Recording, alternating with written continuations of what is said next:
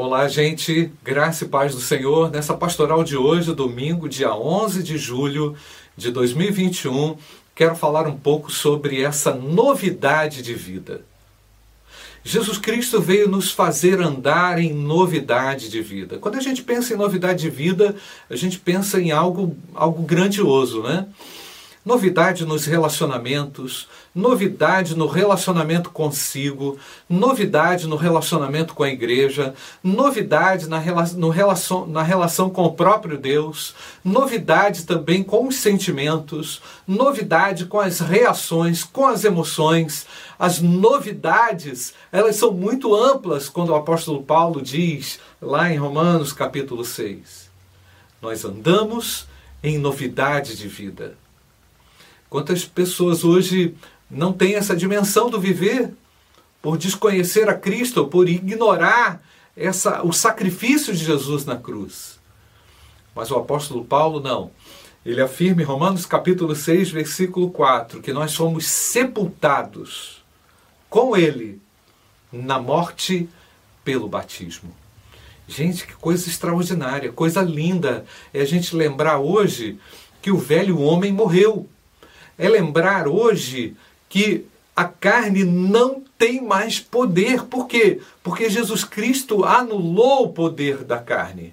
E ele fez isso trazendo sobre si, sobre o seu corpo, todos os nossos pecados.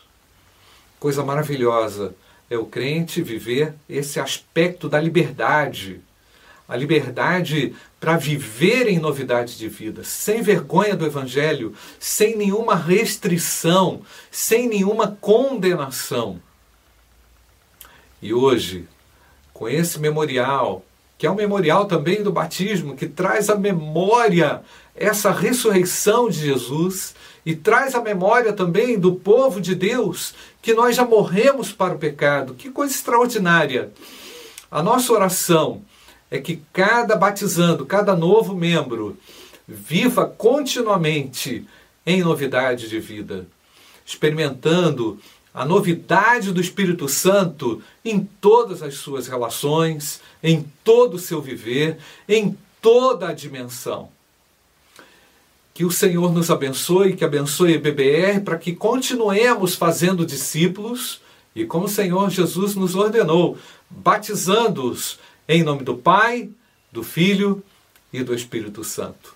Coisa linda, estou muito feliz. A IBBR se alegra com cada um de vocês que assume de uma maneira pública a sua profissão de fé, a sua escolha honesta e clara por Jesus Cristo como único caminho para Deus. Que Deus abençoe o seu domingo.